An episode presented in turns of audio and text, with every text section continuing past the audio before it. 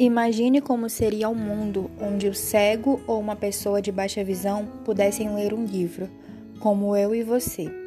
E se isso conseguisse, através da biblioterapia, tirar pacientes da agonia, prevenir o Alzheimer do idoso, imagina que produto valioso. E se isso também ajudasse pessoas com déficit de atenção, dislexia ou até mesmo autismo a se concentrarem na leitura? Sem esquecer também daquela pessoa que não pode estudar, mas escutando o audiolivro se interessar por literatura. E se nas universidades diminuir o índice de analfabetismo funcional? Ora, que coisa sensacional! Quer saber do que eu estou falando? Falo do livro acessível. Acredite, isso é possível. Um livro para todos os gostos e culturas, promovendo a acessibilidade e inclusão fazendo bem à mente e ao coração. Então agora eu te convido a imaginar o mundo como a menina Maria. Se possível, feche os olhos.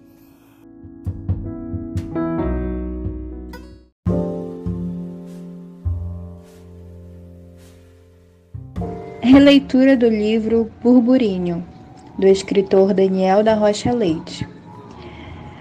Lembranças de uma menina que leu o mundo com as mãos. Lembro-me com carinho do tempo de escola, quando Joana sussurrava as palavras dos livros e elas nasciam sensíveis na ponta dos meus dedos. Em especial, do dia em que aprendi sobre o rinoceronte branco. Mamífero terrestre estava escrito no branco pontilhado do meu livro. Naquele momento, aquela palavra ficou em minha imaginação. Pensei, rinoceronte branco? Antes de ser palavra crescida, menor apenas que o gigante elefante. Foi alguém bem pequeno, um mundo pouco, animal bebê, mamou. o rinoceronte branco começava a se desenhar dentro dos meus olhos, palavra virando o mundo. Na sala de aula, Joana, sempre amiga ao meu lado, traduzia as imagens do rinoceronte branco. O rinoceronte parece meu beliche andando, grande, um monte. Lembro-me do beliche na casa de Joana, parecia uma casa. Na pele das minhas mãos, no dia do aniversário de Joana, esse mundo veio escrito na memória da ponta dos meus dedos, no toque das minhas mãos. Então foi aí que eu senti a palavra beliche. Havia uma escadinha, por ela subíamos rapidamente.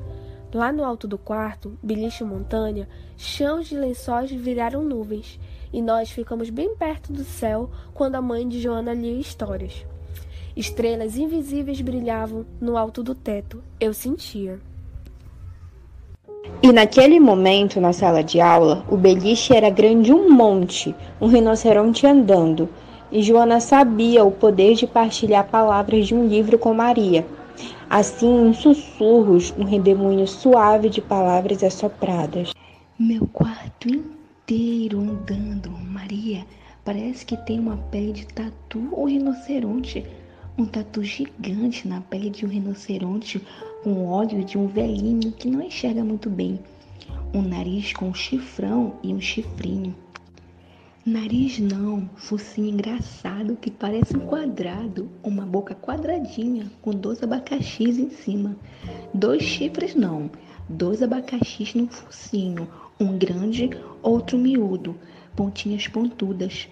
O rinoceronte é o nosso beliche que anda, a gente num bem alto dele, andando também. Olha, Maria, olha, o rinoceronte é um gigante retângulo com um rostinho quadrado. Miudinhos, em muitos sussurros tagarelas, murmurinhos entre um silêncio fraterno, Joana partilhava dos seus olhos para os olhos de Maria, os desenhos da história, que estavam ali, lado a lado, nos brancos pontilhados dentro do livro. Um rinoceronte branco, uma palavra andante, um beliche grande, a gente no bem alto, Maria um rinoceronte branco, que nem é branco, é uma palavra nascente. Antes de uma cor, uma palavra pensante. Para mim, é só um rinoceronte. Acima a palavra andante. Tamanho, tamanho, só rinoceronte, uma palavra pensante. O rinoceronte branco é herbívoro, disse a professora. Herbi, o que, professora? Presta atenção, Joana, está aí no teu livro.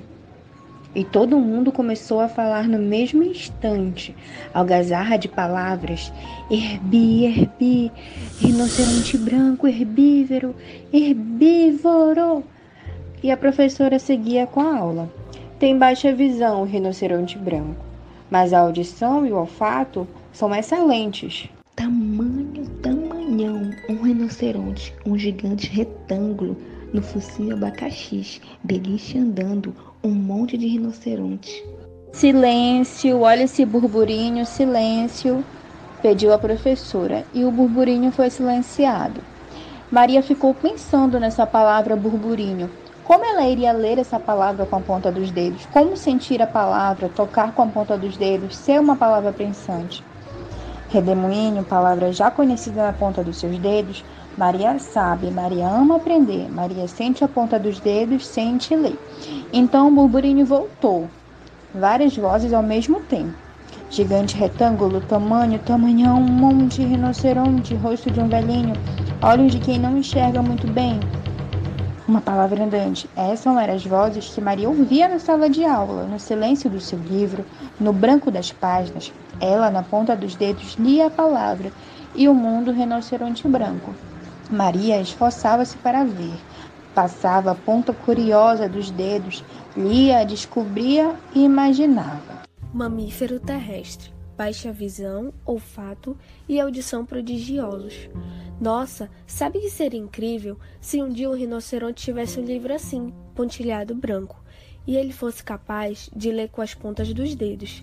Estariam lá, escritas, três palavras do mundo mamífero de uma menina em um livro de ciências: Maria, mamífero terrestre. Seria então o rinoceronte branco capaz de ler? Teria ele uma amiga de sussurros tagarelas, um beliche, um monte montanha, alguém que lesse histórias e o teto do quarto ficasse brilhando de estrelas invisíveis? Maria ficou maravilhada e com os olhos iluminados. A lição de casa para o dia seguinte aquele era o mundo dos mamíferos. Cada aluno deveria escrever sobre um. Podia ser uma catita, um leão, uma baleia. Um mamífero era lição. Então Maria voltou para casa e trazia um burburinho na ponta dos dedos. Pensou a tarde inteira. Um rinoceronte branco, agora para mim, não é somente mais uma palavra aprendida na leitura, na ponta dos meus dedos. Agora ela é uma palavra sentida. Um burburinho desvirando o silêncio, virando palavra.